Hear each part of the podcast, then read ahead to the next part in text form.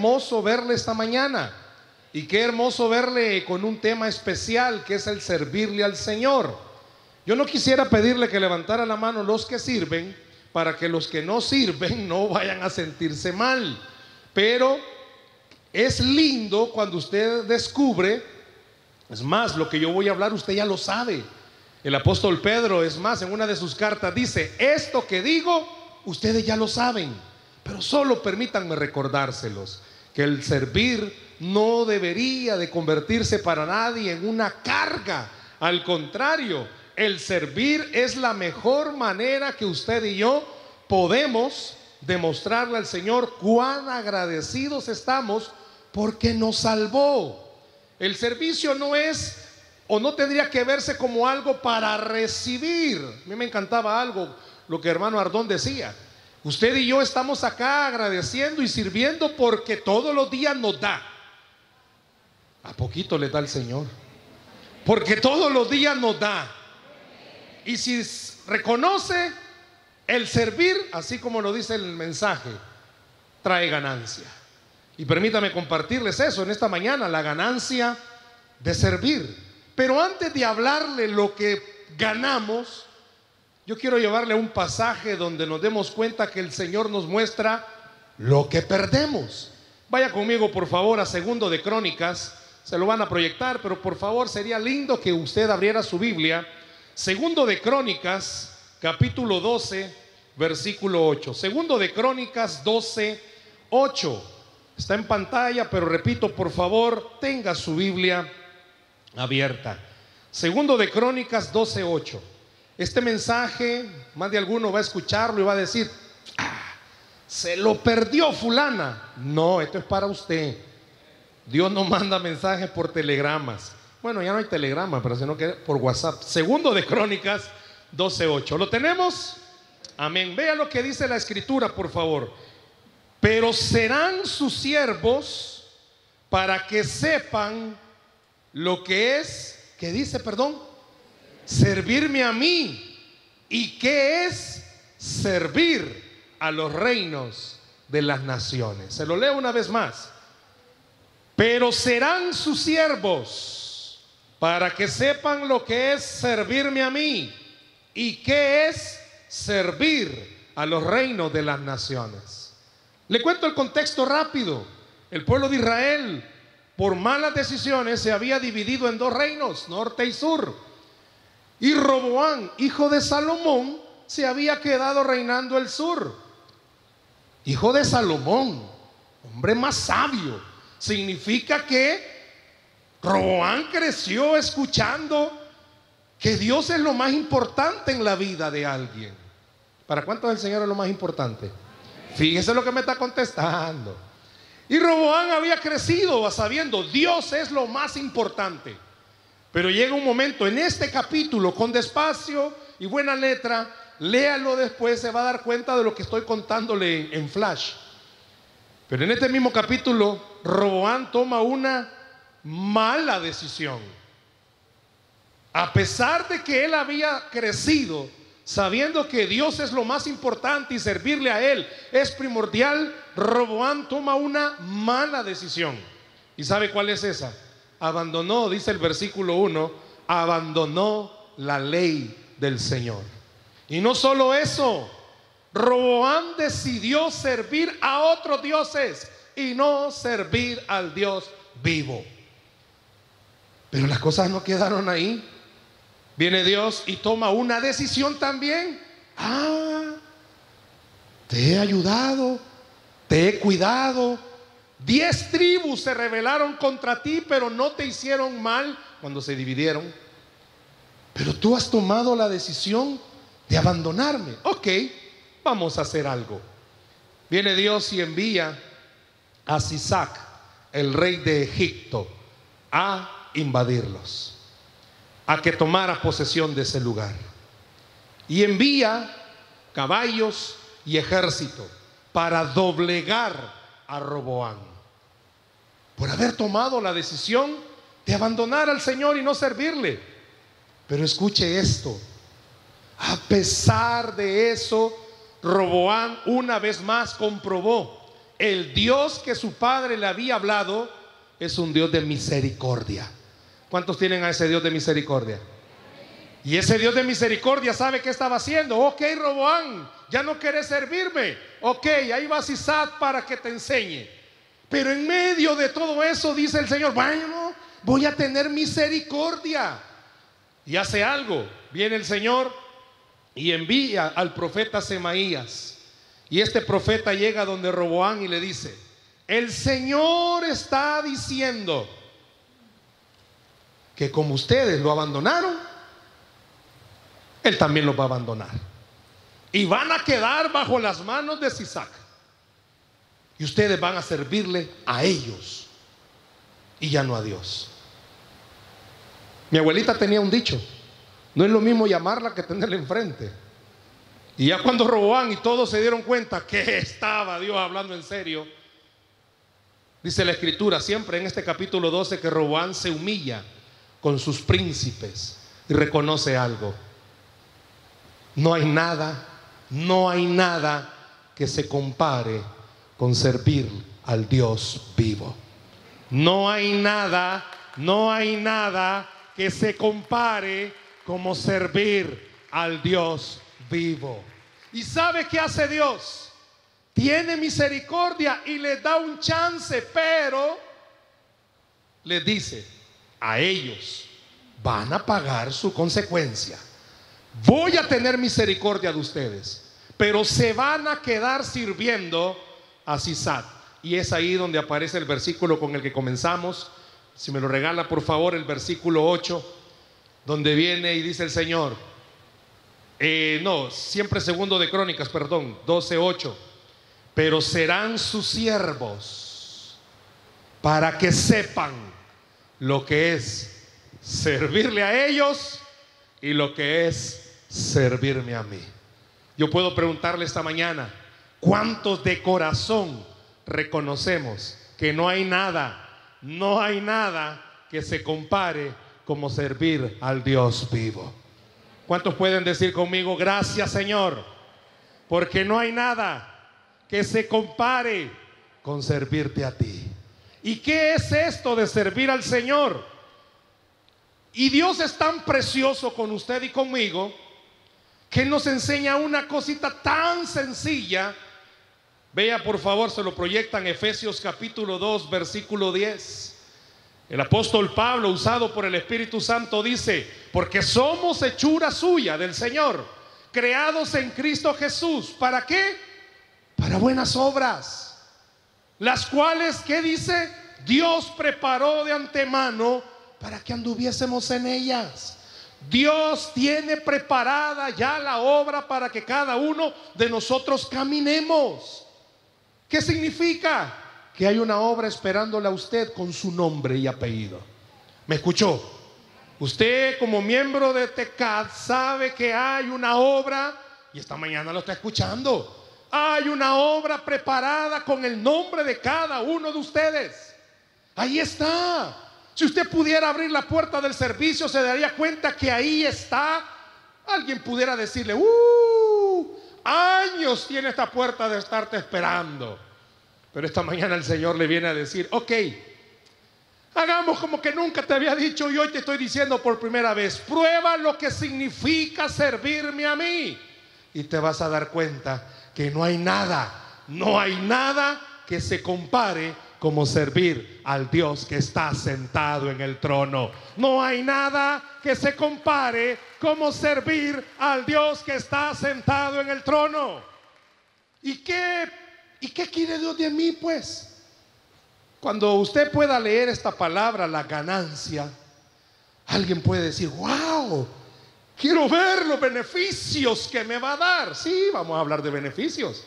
Pero vea lo importante que es servirle a Dios.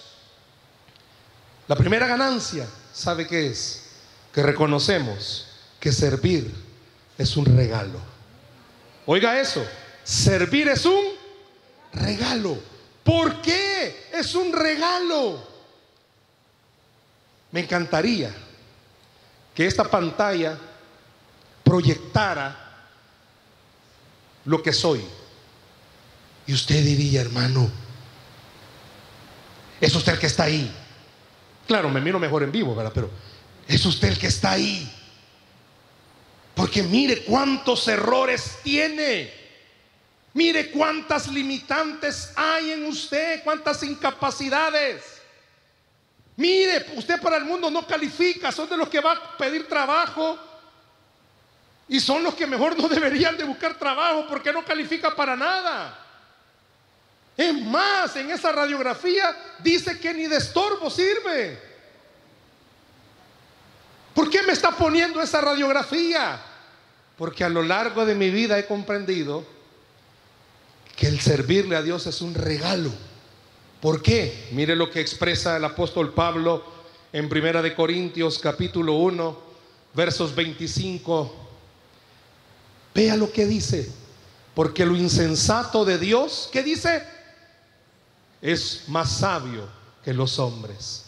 Y lo débil de Dios es más fuerte que los hombres. Vea el versículo 26, por favor. Pues mirad, hermanos, vuestra vocación, cada uno de los que están aquí esta mañana, que no sois muchos sabios según la carne, según el mundo, según el estatus de allá afuera, ni muchos poderosos, si mi apellido es común, si yo quién soy, ni muchos nobles, si yo apenas soy un empleado. Vea el verso, sino que de lo necio del mundo escogió Dios ¿Cuántos necios habemos aquí, hermanos? hay una palabra en hebreo que nos describe mejor, burros. ¿Cuántos tercos? ¿Para qué dice? ¿Para qué? Mira, presta atención, ¿para qué? Para avergonzar a los sabios. Y lo débil del mundo escogió Dios. ¿Cuántos de los que estamos acá, hermanos, no la hacemos? Somos chambones ni orar quizás podemos, ni ayunar si va a comenzar el ayuno cuando tres revueltas. Lo débil. Y mire esta parte, escogió Dios, no nosotros. A usted y a mí Dios nos está diciendo, ¿sabes por qué servir es un regalo? Porque yo te estoy escogiendo a ti. El mundo dices que no calificas, pero quiero decirte que en la iglesia aunque el mundo diga que usted no califica, el regalo del Señor de servir le demuestra a usted, para Él usted sí califica. Usted sí califica. Usted sí califica. ¿Y para qué? Para avergonzar a lo fuerte. Pero sigue el verso, mira el 28. Y lo vil del mundo y lo menospreciado escogió Dios. Y lo que no es para deshacer lo que es y terminamos con el 29, a fin de que nadie se jacte en su presencia.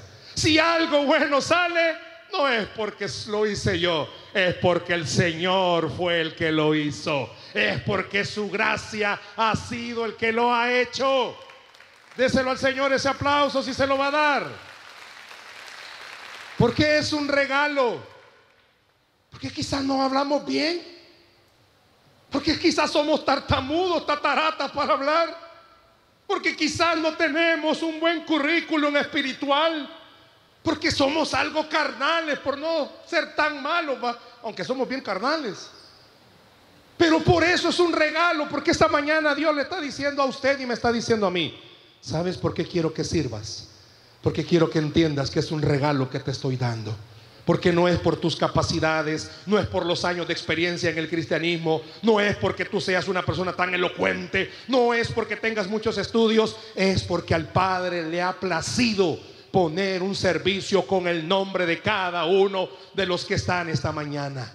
Hay un ministerio esperándole a usted con su nombre y apellido. Es que yo no puedo, eso es lo mejor porque va a permitir que sea el poder de Dios que se manifieste en su vida. Yo no soy capaz, qué bueno, porque la gente va a reconocer, no es Él, no es ella, es el Señor el que está haciendo ese servicio, es el Señor el que está haciendo ese servicio. Muchas veces no entendemos cuando se dice, se dice que el servicio es un regalo, que usted lo único que tiene que hacer, ¿sabe qué es? ¿Y usted qué hace cuando le van a dar un regalo, hermanos? dar las gracias, agarrarlo, Agarrarlo porque alguien dijo, quiero darle este presente. Y cuando Cristo murió en la cruz, nos enseñó a todos que no fue por obras que nosotros somos salvos, pero sí somos salvos para hacer buenas obras, las cuales ya preparó, decía Efesios. Quiere decir, se lo repito, le insisto, hay un ministerio, hay un servicio con su nombre y apellido. ¿Cómo se sentiría usted si le dan un regalo? O perdón, si usted va a dar un regalo y no se lo aceptan. Piense el Señor esta mañana diciéndole a cada uno, ay, es que me da pena, mejor, para que cuando le vean servir la gente diga, no es Él, no es ella, es el Señor que está usándole, es el Señor que se está manifestando en esa vida. El, servicio es un regalo. ¿Cuántos quieren este regalo, hermanos? ¿Y los demás qué quieren, hermanos? ¿Cuántos quieren este regalo? A cada uno de ustedes allá afuera, en el lobby, allá afuera, les tienen una mesa esperando con un regalo. Ese papelito que les dieron es para que vaya a pedirlo.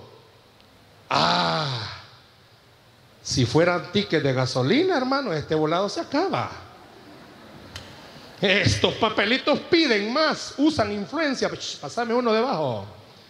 Pero déjeme decirle, me voy a adelantar a un punto que voy a mencionar. Esto es mejor que tener un ticket de la gasolina.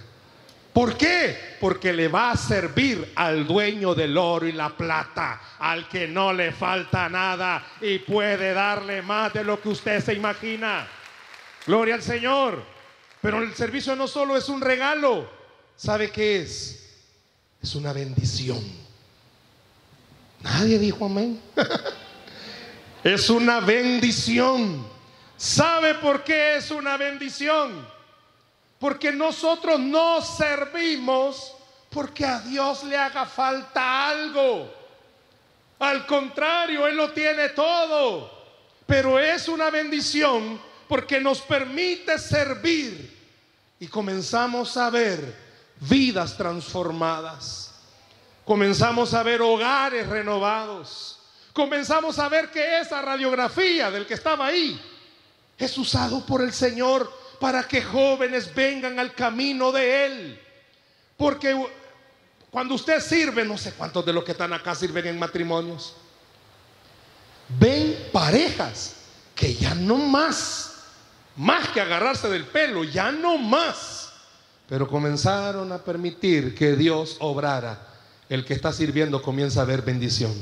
Porque donde no había nada, Dios comienza a poner. Donde había conflicto, Dios comienza a poner paz. Vea lo que dice Mateo 25, 21, por favor. Y su Señor le dijo, bien, buen siervo y fiel, sobre poco has sido fiel sobre mucho te pondré, entra en el gozo de tu Señor. ¿Cuántos quisieran escuchar esa voz del Señor? Cada vez que usted sirve, ¿cuántos quisieran escuchar la voz del Señor decirle, hija, vos no tenías para el bus, pero fuiste a servir? Hijo, vos estabas tan enlillado, pero tan enlillado, pero decidiste ir a servir. Eso que estabas haciendo, vení mi hija, vení mi hijo, eso va a traer bendición sobre tu vida. Eso va a traer bendición sobre tu familia. Está enfermo y usted enfermo va, lidera. Bueno, hemos estado por un periodo en transmisiones, pero ha comenzado el tiempo, no sé para cuántos dicen amén, ha comenzado el tiempo de reactivarnos. El Señor a esta nación le ha enseñado algo. Es cierto, el COVID vino a enseñar muchas cosas, pasaron muchas cosas, pero ya es tiempo de poder mostrarle a las personas que Dios es más poderoso que todo lo que está sucediendo. Ya es tiempo de salir de las transmisiones e irnos y presencialmente comenzar a mostrarle a otros, miren, yo soy un testimonio de una bendición de Dios. ¿Por qué, hermano? ¿Qué le ha dado el Señor? ¿Cuántas propiedades tiene? No. ¿Sabe cuál es mi mayor bendición? que mi vida tiene paz, que mi vida tiene gozo, que mi vida tiene seguridad, que aunque en este mundo estén las cosas difíciles, yo puedo confiar porque mi Dios está sentado en el trono, gobernando con toda autoridad y tomando el control de toda situación. Ya es hora que usted y yo nos levantemos. ¿Cuántos dicen amén? Y vayamos y a la salida diga, es cierto, tengo que servir, pero estoy perdiendo. No solamente de este regalo, me estoy perdiendo de esta bendición. Y es una bendición que se multiplica. ¿Por qué lo dice? Mm. Si usted tiene hijos, garantíceles a ellos por su servicio que Dios tendrá cuidado de ellos también. Hermano, pero esto es personal, claro. Pero ellos van a hacer lo que le vean hacer a usted. Ellos van a imitarle, ellos van a copiarle, ellos van a querer hacerlo. Ay, hermano, que fíjese. Yo tengo conflicto con mis muchachos porque ya están adolescentes y yo sirva. Y se va a dar cuenta cómo el servicio, llévelos también. Y va a darse cuenta cómo el servicio se vuelve una bendición, aún en medio de todos sus conflictos. Usted no deja de servir. Usted no deja de creerle a Dios que los problemas son temporales, pero mi Señor es eterno. Mis problemas son por un momento, pero lo que el Señor tiene es eterno. Es una bendición que no se debe de perder.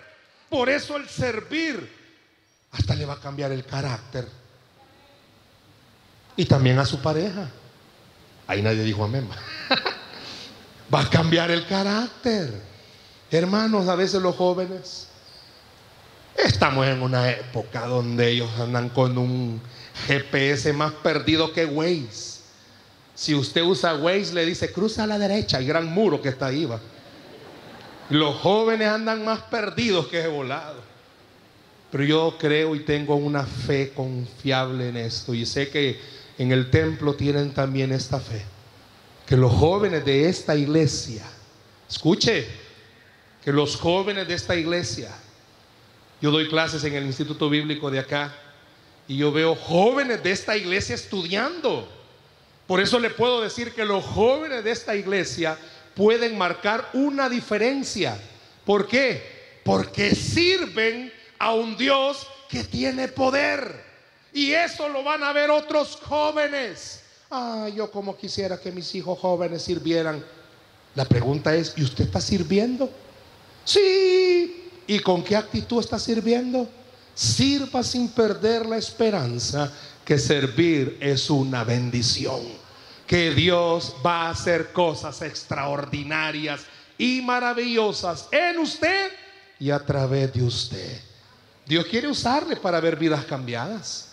Jóvenes que están acá, Dios quiere usarte para que otros jóvenes entiendan.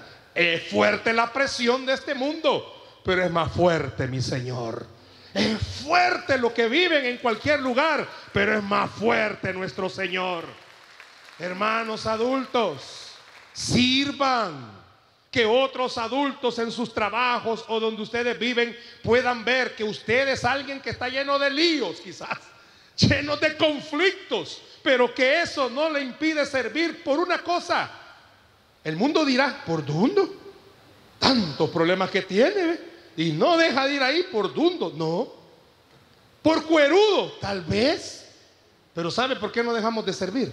Los adultos que estamos acá, y espero que usted me, me apoye. ¿Sabe por qué no dejamos de servir? Ah, es que no tienen otra salida. No, es que lo mejor que hemos podido hacer. ¿Por qué? Porque cuando yo me encargo de los negocios del Señor, Él me ha garantizado que Él se encarga de los míos. Y esa es una promesa que Él ha dado. Y todo lo que Dios promete, Dios lo cumple. Dele fuerte ese aplauso a Cristo. Y esto me hace llegar al tercer punto.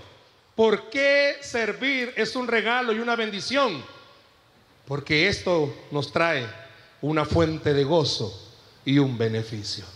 Servir es una fuente de gozo y un beneficio. Ahorita porque están con mascarilla, solo a mí me puede ver. Pero yo pudiera preguntarle, si vienen en familia, ¿hace cuánto perdieron el gozo? ¿Hace cuánto perdieron la paz? ¿Hace cuánto perdieron la tranquilidad? ¿Sabe que servirle a Dios trae paz? Todos los que sirven dicen amén. Servir trae paz. Servir trae gozo. Servir trae tranquilidad. Servir trae confianza. En una época de mi vida ministerial tenía que pararme en el púlpito a predicar cuando económicamente estaba más quebrado que lo quebrado. Quiebre lo quebrado, ya no lo puede quebrar. ¿Cómo no? Si yo tuviera fotos de esa época quebrada, usted diría, así se puede quebrar. Suelo contar este testimonio. Yo solo tenía un par de zapatos. Los de la vieja escuela se van a acordar.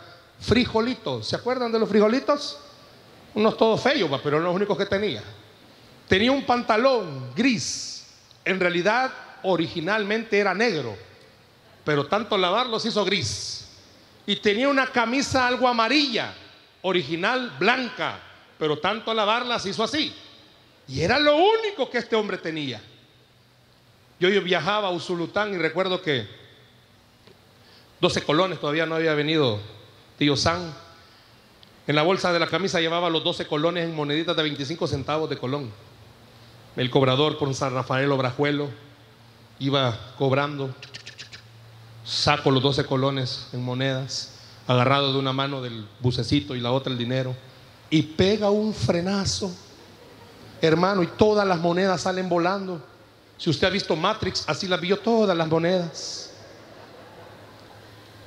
Yo no sé qué cara tenía, no me acuerdo bien, pero sí estaba llorando, hermanos. No, estaba muy contentido, pero sí se llenaron de lágrimas mis ojos. Y el cobrador cuando pasó me tocó en el hombro, ya me conocía, me dijo, pastor, todavía me dice pastor, no se preocupe, otro día me lo paga. Yo en vez de decir, gracias Señor, más vergüenza sentí. Y lo peor que son de los cobradores exagerado. Ya cuando iba llegando a la iglesia, pastor, aquí se baja. Yo ah". me bajé y ese día recuerdo que tenía que predicar. Me fui a sentar y le dije, ¿qué voy a hablar, Señor? Si tu siervo no tiene ni para comer. Porque en esa época comía solo mangos, desayuno, almuerzo y cena. Porque habían como 14 árboles de mango y solo eso comía. ¿Qué voy a predicar, Señor? Y recuerdo que el Espíritu Santo me ministró y me dijo, ah, mire qué galán. O sea, no me dijo así, pero lo interpreto. Mire qué galán, o sea que usted sirve por lo que Dios le da, pues. No, pues sí, pero ok, tú le sirves por lo que Dios te da. Te ha salvado de la condenación eterna. ¿Cuántas veces le has fallado y todavía te sigue dando la oportunidad de predicar? A la segunda le dije, vaya tú, ya entendí. Ya no me sigas diciendo nada, pero siguió ministrándome. ¿Cuántas veces has tenido en esta época que comprar medicina? Ninguna. Porque no te has enfermado. Y eso es bendición. ¿Cuántas veces te ha librado de morirte? Ni cuenta te ha dado. Eso es bendición. ¿Cuántas veces has comido y ni cuenta te ha dado que no solo han sido mangos, y era cierto? Y eso es bendición. Quizás, y recuerdo esas palabras, en este momento en tu bolsa no tengas lo que necesitas, pero estás olvidando algo. En el cielo está todo lo que tú necesitas. Y créame, déselo fuerte ese aplauso al Señor. Recuerdo que subí al púlpito y prediqué como lo que Dios ese día me enseñó que tenía que predicar, como un millonario. Usted y yo somos millonarios, hermanos. Uy, no lo diga, hermanos, lo van a seguir. No, pues si no tengo nada aquí en la tierra pero yo soy millonario. Porque quizás no en el momento, pero yo sé que la oración tiene un poder que abre los cielos y que Dios manda bendición sobre el que le está sirviendo. Puede ser que esta mañana aquí haya alguien que está bien mal, pero Dios le está diciendo, sirve, no dejes de servir, porque eso te va a traer beneficios a ti y a toda tu casa y se lo puedo decir en propiedad, después de casi 20 años al día de hoy, puedo decirle algo.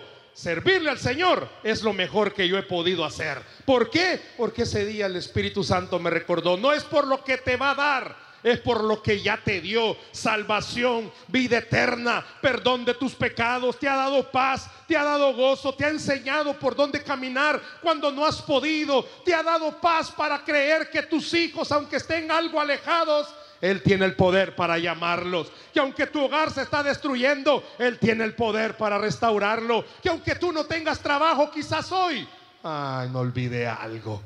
Él es el que abre puertas. Y puertas que Dios abre, nadie las puede cerrar. Y puertas que Dios abre, nadie las puede cerrar.